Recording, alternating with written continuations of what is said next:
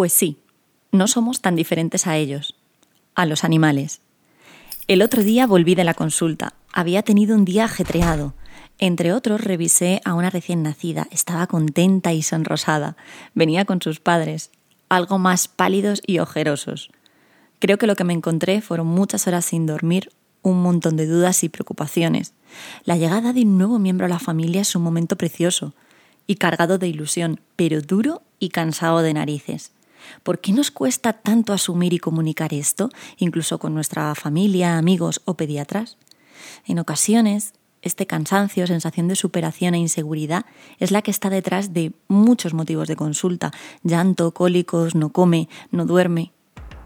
Esa noche algo me abrió un poco más los ojos. Vi un documental de naturaleza fantástico que me hizo pensar lo difícil, pero a la vez instintiva, que es la crianza. La vida a todo color. Os lo recomiendo.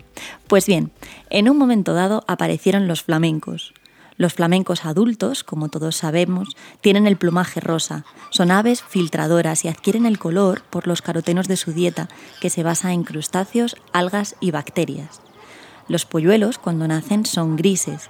Quedan al cuidado los primeros días tanto del macho como de la hembra. Los alimentan con leche de buche que fabrican los dos. Durante el proceso pueden perder su color rosado que tanto les caracteriza y quedar totalmente blancos el símil apareció como un rayo en mi mente, no tan diferente a la palidez de los padres de mi consulta. Empecé a indagar un poco. Las gangas macho, unas aves de los desiertos de Namibia, recorren hasta 200 kilómetros al día para llevar el agua en el plumaje a sus familias. Se mecen durante minutos mientras sus plumas absorben el líquido que quieren transportar, por lo que además de ser un viaje largo, se exponen halcones y otros posibles depredadores. Leí también sobre golondrinas, especie más conocida para nosotros. ¿Cuál fue mi sorpresa cuando encontré que para un ave sacar adelante a sus crías es como el esfuerzo equivalente para un humano hacer un tour de Francia? Y para sacrificios, los de la hembra pulpo. Muere de inanición tras eclosionar los huevos que pone y protege en ocasiones durante meses. Según algunos científicos, pueden estar hasta 53 meses sin alimentarse para incubarlos. Pero no todo es sudor y lágrimas, este esfuerzo tiene su recompensa.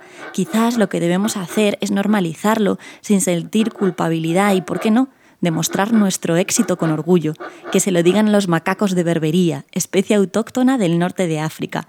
Cargan a su espalda las crías para impresionar, símbolo de una buena posición social. Por tanto, Solo me queda dar la enhorabuena a todos esos nuevos Indurains que han comenzado su tour particular de la maternidad y paternidad. Es cansado y surgen dudas. Ser capaces de pedir ayuda y estar bien informados serán vuestros principales aliados. Para mí, el lenguaje de ciclista que he aprendido escribiendo este episodio serían los bidones, esas botellas de agua que ayudan a seguir un poco más y llegar victoriosos a la meta. La crianza y la pediatría comparten un toque dulce con notas ácidas. Somos Soledad Montoro y Rosa Pavo y queremos que nos acompañéis en este espacio sonoro para charlar sobre todos los temas que más interés despiertan en las consultas de pediatría. Bienvenidos a Miel y Limón, Pediatras al Micro. Empezamos.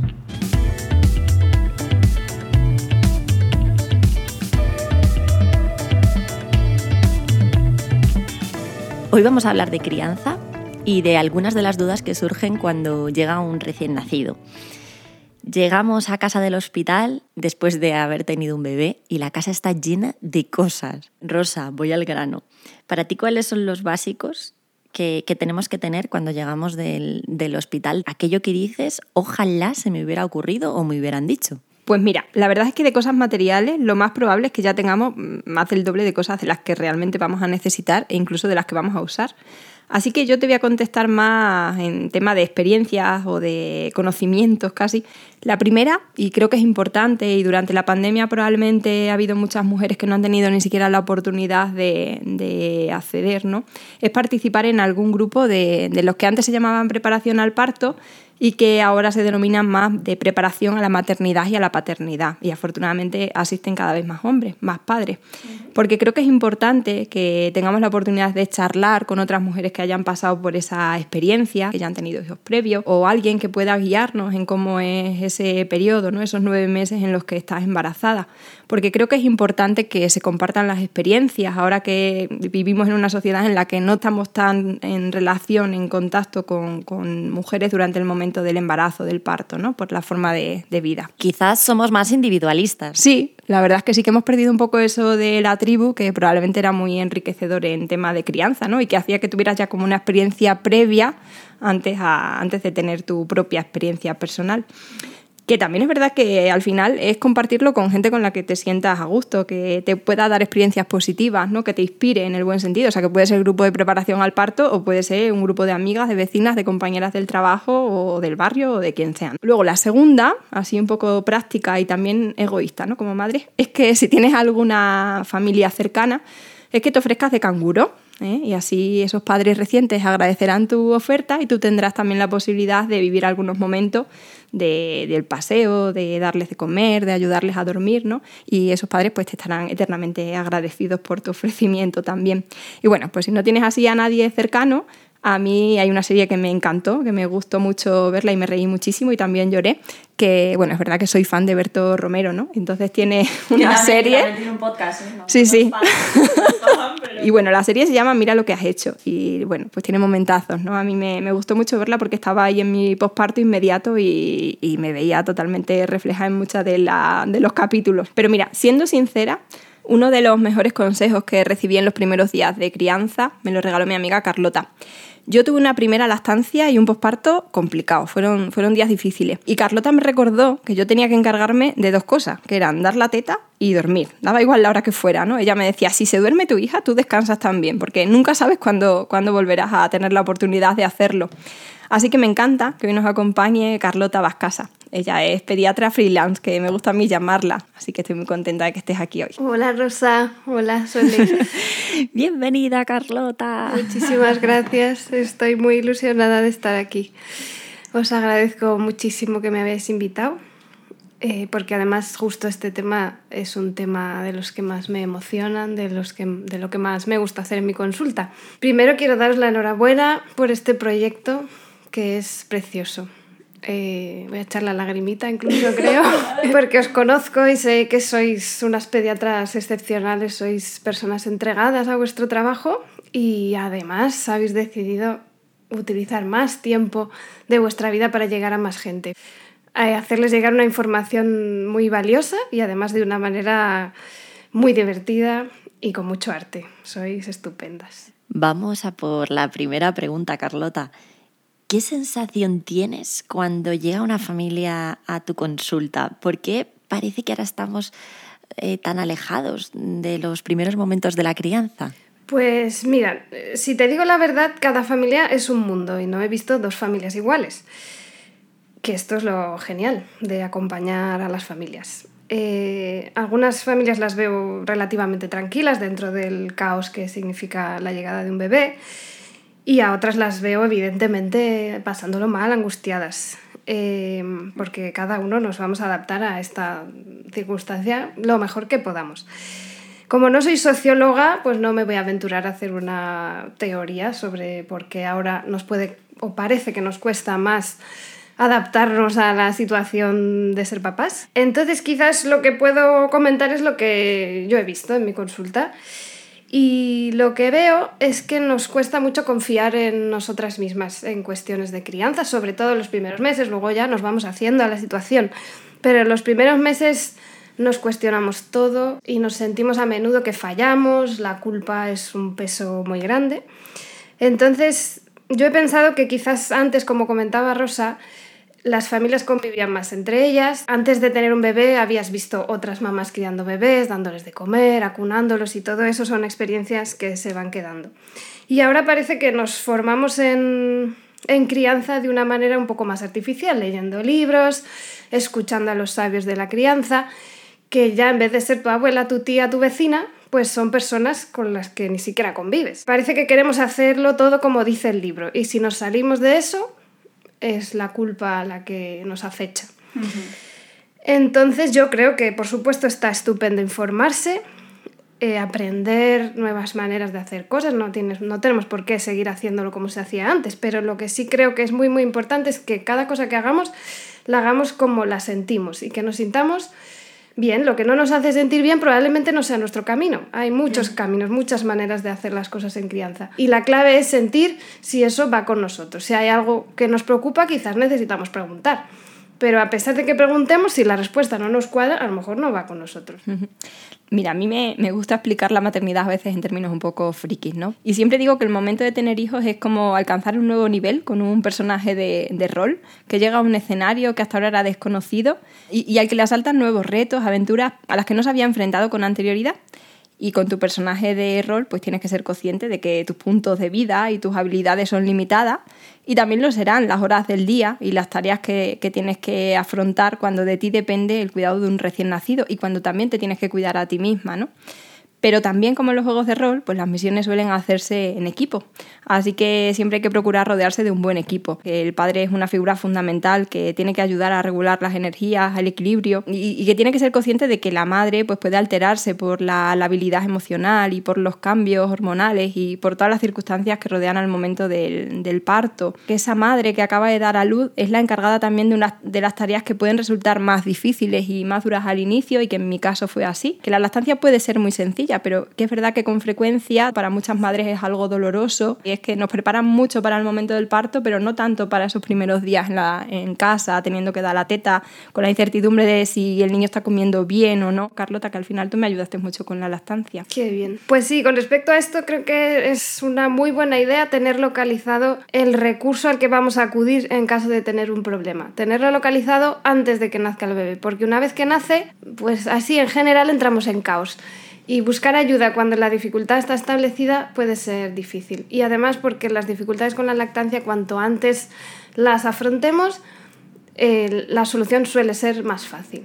Yo ahora me meto en un terreno pantanoso, el manejo de visitas. Lo mismo se me echan muchas abuelas encima o primos, primos terceros que no vemos desde hace tres navidades. Ahora, en época de pandemia, fíjate que muchas familias lo han visto como algo positivo, ¿no? Que, que, la pandemia ayudaba a que no tengas que echar a las visitas de forma activa, ¿no? Eh, sí, eh, es verdad. Yo para esto no, no tengo un protocolo. Normalmente apelo al, al sentido común. Es, es lógico que cuando llega un bebé a, casa, eh, la gente pues tenga muchísimas ganas de verlo, de, achucharlo, de acompañar.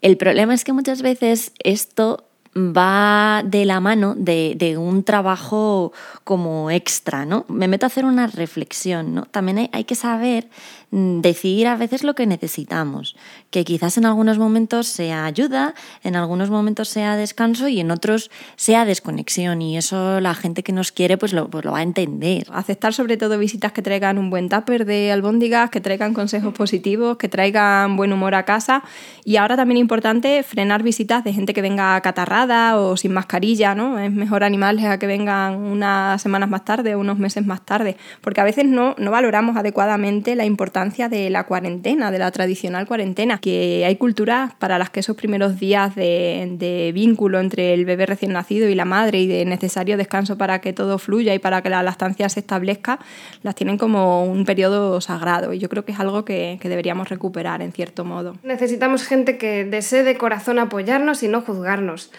Y esto puede marcar una diferencia. Yo me acuerdo con muchísimo agradecimiento del regalo que me vino con mi primera maternidad, que fue un grupo de mujeres que conocí en las clases de yoga para embarazadas que hice para prepararme. Y esa es la que fue mi tribu y fue un apoyo indispensable. Las mamis yogis, que así nos llamamos, eh, todavía nos estamos acompañando incluso en la distancia porque vivimos en ciudades diferentes ahora y ya han pasado siete años. Un saludo a las mamis yogis.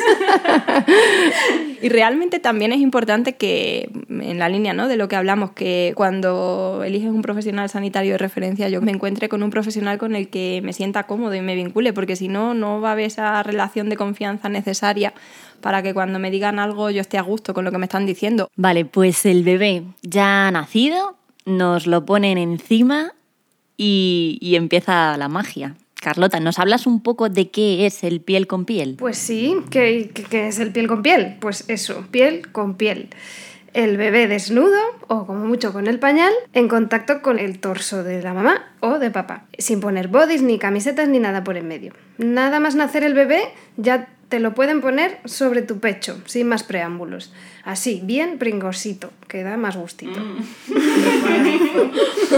Esto si no hay ninguna contraindicación médica, entonces los pediatras lo cogen, hacen lo que haga falta y en cuanto se puede, piel con piel. Incluso en una cesárea se pueden hacer piel con piel.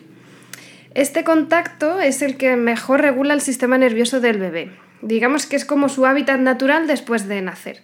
El bebé va a pasar mm, en pocos segundos o minutos de estar dentro del útero, en el líquido ahí bien apretadito, y de repente pasa a un mundo aéreo en el que no hay límites, más allá de los que tú les pongas con tu contacto. El bebé se va a relacionar con el mundo, inicialmente sobre todo con sus sentidos, y el sentido del tacto es uno de los más sensibles y lo tiene en todo su cuerpo además.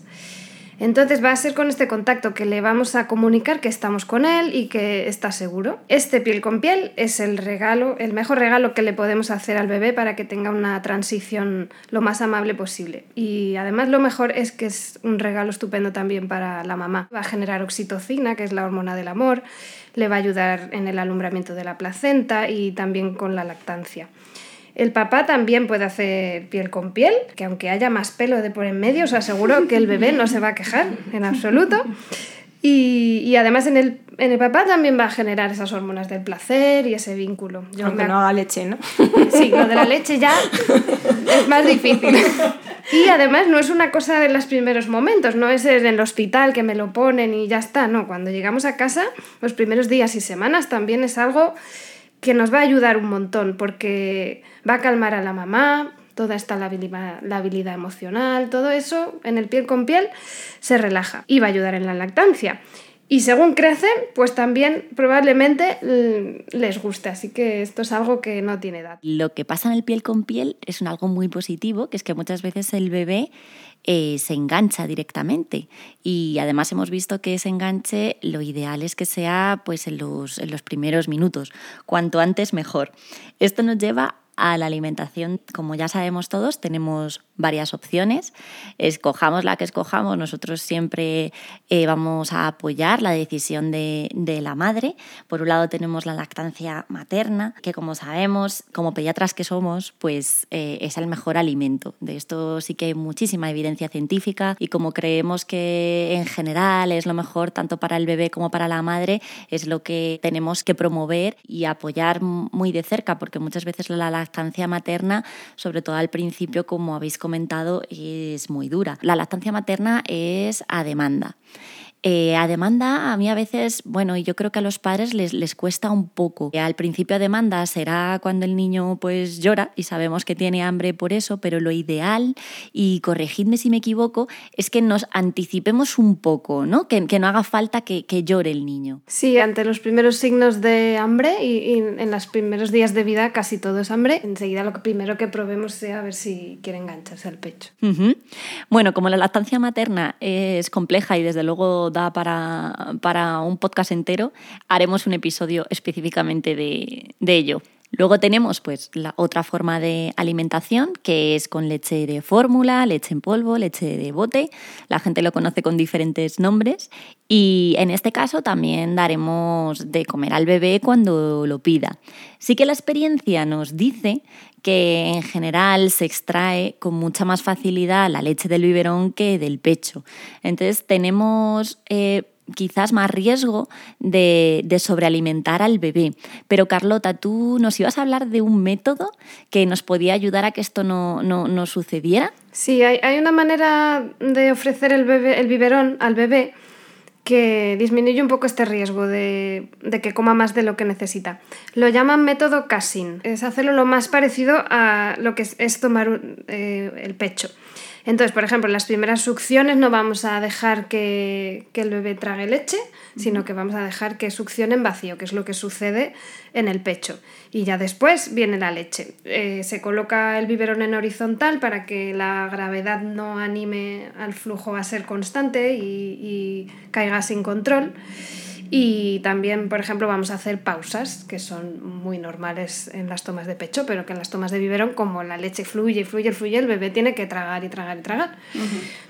Eh, esto es una manera estupenda que yo creo que, que debería darse a conocer un poquito más. Y si te parece bien, podemos poner algo de, documentación, alguna infografía o algún vídeo en nuestra página web de mielilimonpediatras.com. Vale, fenomenal cómo se hacen los biberones, que es importante para que luego no haya problemas. Siempre tenemos que preparar el biberón de 30 en 30 mililitros, es decir, por cada 30 mililitros de agua vamos a poner un cacito raso. Y una cosa también bastante sencilla, pero que a veces se nos olvida recomendar, es que vayamos cambiando al bebé de brazo a brazo diferente cuando vayamos dándole el biberón, igual que se cambia de teta a teta, ¿no? Porque eso favorece también su desarrollo visual, su desarrollo psicomotor, cambiamos, hacemos cambios posturales que también son importantes. ¿Y cómo sabemos que un niño está comiendo suficiente? Para esto hay una regla bastante sencilla y creo que nos puede ayudar a detectar problemas de alimentación en los primeros días. El primer día de vida debe hacer al menos una caca, que será de tipo, bueno, lo que llamamos el meconio, y un pis. El segundo día debe hacer al menos dos cacas y dos pises. El tercer día, al menos tres cacas y tres pises. Y así,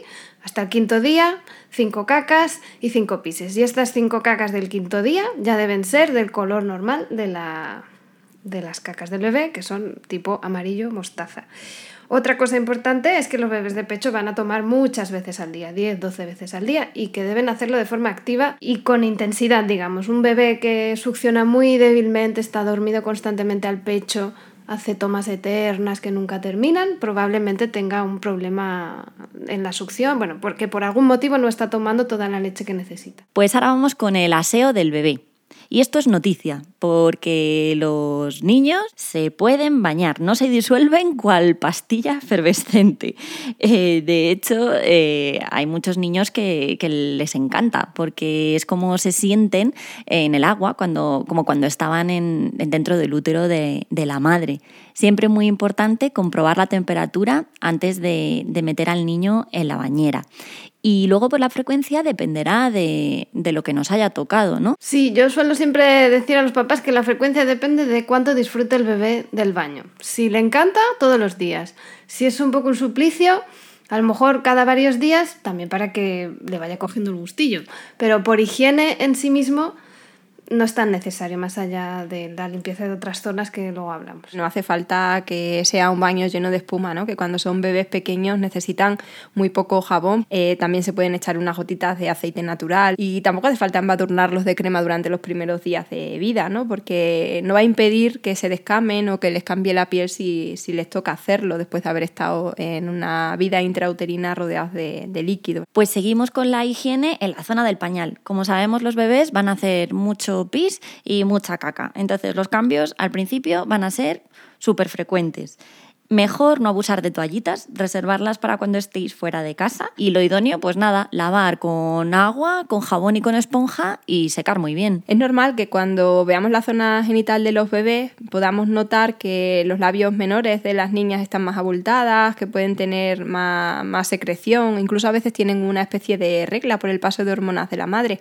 Y en los varones también es normal que tengan el escroto un poquito inflamado y que tengan fimosis durante los primeros años de vida incluso. Y seguimos con el aseo. A veces plantea bastantes dudas el cuidado del cordón umbilical. Nos reíamos un poco porque hay veces que vemos en la consulta cómo manipulan algunos padres el cordón umbilical que parecen geos a punto de, de desactivar una bomba.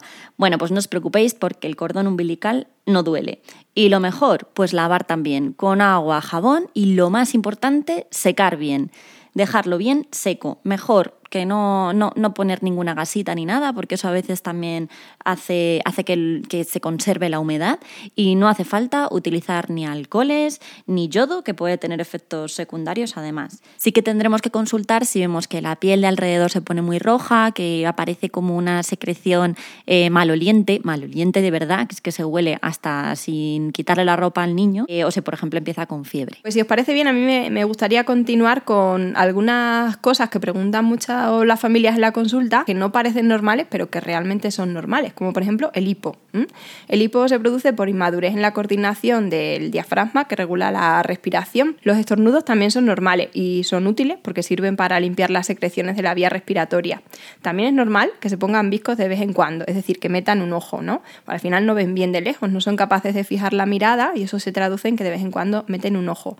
No sería normal, sin embargo, que lo hicieran todo el rato o que lo hagan cuando sean más mayores, a partir de los seis Cuando lloran les tiembla el labio inferior y cuanto a la respiración, que respiren de forma irregular. También es normal que cuando empiecen a dormirse comiencen con movimientos, con sonidos, ¿verdad Carlota? Que esto era algo que yo te comentaba también al principio con mis hijos. Sí, sí, sí, esto es súper habitual. Y otra cosa que es súper frecuente es que los bebés no consigan mantener el sueño durante un tiempo si no es en contacto. Y en cuanto los dejamos en la cuna, a los pocos minutos se despiertan. Esta es la famosa cuna con pinchos, que es así, de real como la vida misma. Así que el propio bebé nos va a decir si puede o no puede dormir fuera del contacto. Si cada vez que lo dejáis en la cuna, a los pocos minutos se despierta, nos está diciendo que todavía no tiene la madurez suficiente para dormir fuera del contacto. Entonces mi consejo es que le permitáis sueños reparadores en contacto. Y poquito a poco, según vaya creciendo, según vaya madurando, él mismo va a poder ser capaz de dormir cada vez más ratos separado. Y ahora vamos, madre mía, es que a mí me toca todo lo escatológico. bueno, pues vamos a hablar de las deposiciones. Eh, o mundialmente conocidas como cacas. Esto al, principio eh, puede preocupar bastante porque son bastante diferentes a las del niño más mayor o a las del adulto y es que las deposiciones en las primeras horas de vida son lo que ha comentado antes Carlota, esa pasta pegajosa muy negra parecida al petróleo que se llama meconio y que nos van a preguntar en el hospital si lo ha expulsado antes de irnos de alta. Posteriormente, si lo que hemos elegido eh, para alimentación es la lactancia materna, debemos saber que las cacas son súper frecuentes. De hecho, muchas veces hasta después de cada toma. Y además son bastante líquidas, ¿verdad? Que muchas veces hay dudas. si no tiene diarrea. Eso es. Son líquidas, son amarillentas, a veces pueden tener también grumos. Si lo que hemos elegido es leche de fórmula, eh, lo habitual es que las deposiciones sean menos frecuentes que con leche materna y además pueden ser también más verdosas.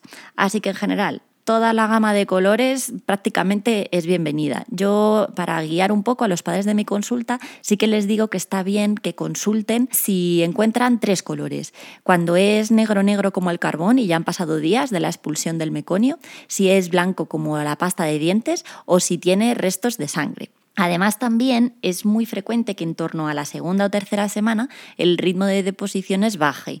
Esto no es un estreñimiento eh, real, sino que es algo fisiológico, que es como nos gusta llamar a los médicos cuando es algo normal o habitual. Otra cosa muy habitual en los bebés eh, son lo que llamamos regurgitaciones, que es diferente de vómitos. Un vómito es algo es contenido que sale del estómago y sale con fuerza y llega a una cierta distancia incluso.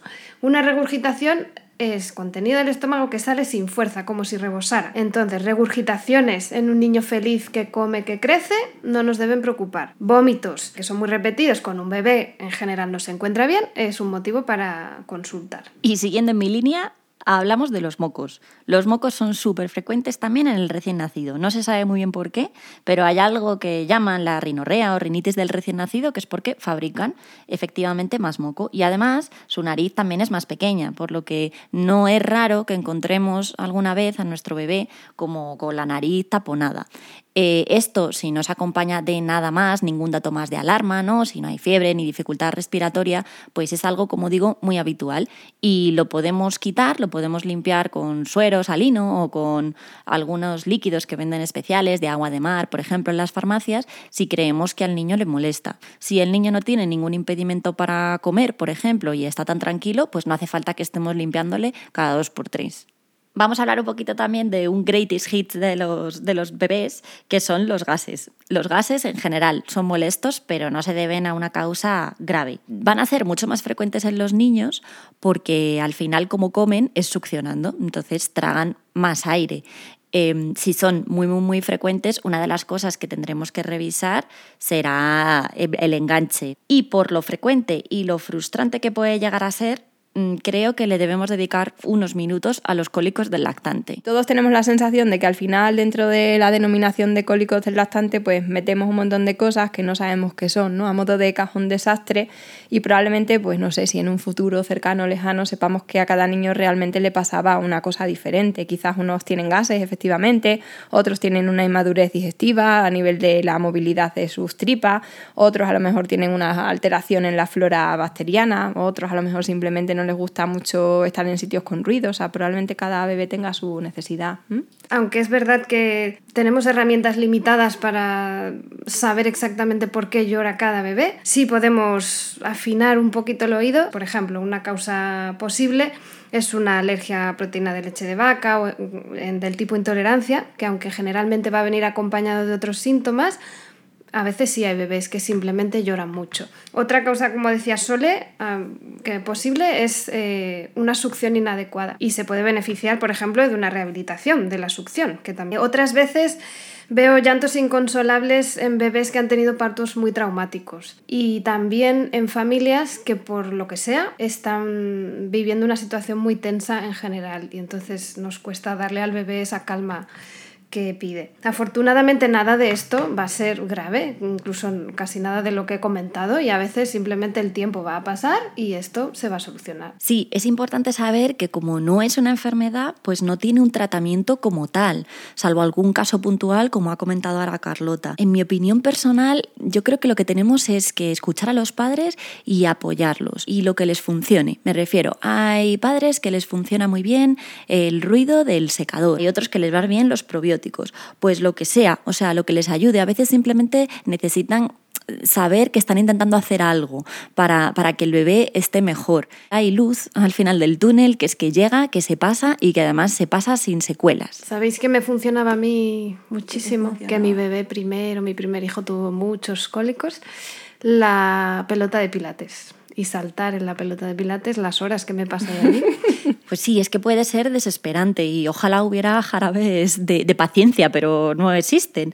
Yo creo que aquí lo importante también es, es, ser consciente. Si estás ya muy nervioso, si no puedes más, tienes que delegar. Pasa a la patata caliente e intenta relajarte y desconectar, aunque sean cinco minutos, del, del llanto del bebé, porque es que, mm, es que es una tortura. Podríamos hablar un poquito de algo que de lo que no se suele hablar mucho, que es la depresión posparto. Es muy normal que en las primeras semanas la mamá tenga las emociones a flor de piel, llore por cualquier cosa, se emocione por cualquier cosa y se sienta sobrepasada. Pero esto, que es normal, puede no ser normal si se da en exceso.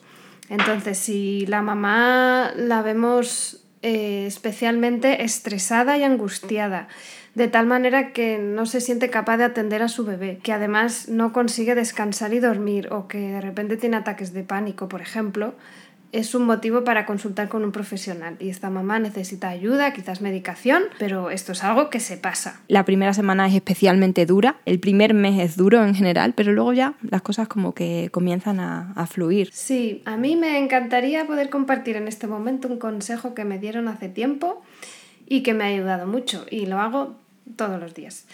Cuando me acuesto por la noche y cierro los ojos para dormirme, rescato el mejor momento de mi día, que para una mamá recién nacida puede ser un momento tierno con su bebé, algo de lo que se sienta orgullosa, hay que darse muchas palmaditas en la espalda a una misma y coger ese momento y revivirlo y revivir esa sensación positiva que hemos tenido. Y si mientras me estoy intentando dormir me vienen pensamientos que me agobian, miedos, angustias, vuelvo a ese pensamiento, a ese recuerdo que es real y lo he vivido y, y lo revivo. Porque la maternidad está llena de momentos estupendos, maravillosos, que son como el éxtasis y al mismo tiempo, al mismo tiempo está los momentos difíciles, muy duros. Así que nada nos impide poner el foco en, en, lo que nos va a llenar de energía positiva. Me ha gustado mucho que digas mamá recién nacida y es que al final siempre hablamos del, del bebé recién nacido, pero es que realmente nosotros eh, nos convertimos en recién nacidos como padres y como madres. Así que muchas gracias por este regalo, Carlota, y nos despedimos así hasta el siguiente capítulo. Muchas gracias a vosotras. Yo me llevo muchos momentos positivos hoy a la cama. Yo también. Muchísimas gracias, Carlota. Suscríbete a Miel y Limón Pediatras al micro. Y si te gusta, danos todas tus estrellas. Nos puedes escuchar en iBox, Spotify, Google Podcast, Apple Podcast, YouTube y seguirnos en Instagram, Twitter, Facebook y en nuestra página web mielelimonpediatras.com. Y si te ha gustado y quieres colaborar con nosotras, puedes compartir este proyecto con todos tus contactos y también apoyarnos a través de Coffee, de Patreon o PayPal. Visita nuestra web si quieres saber más.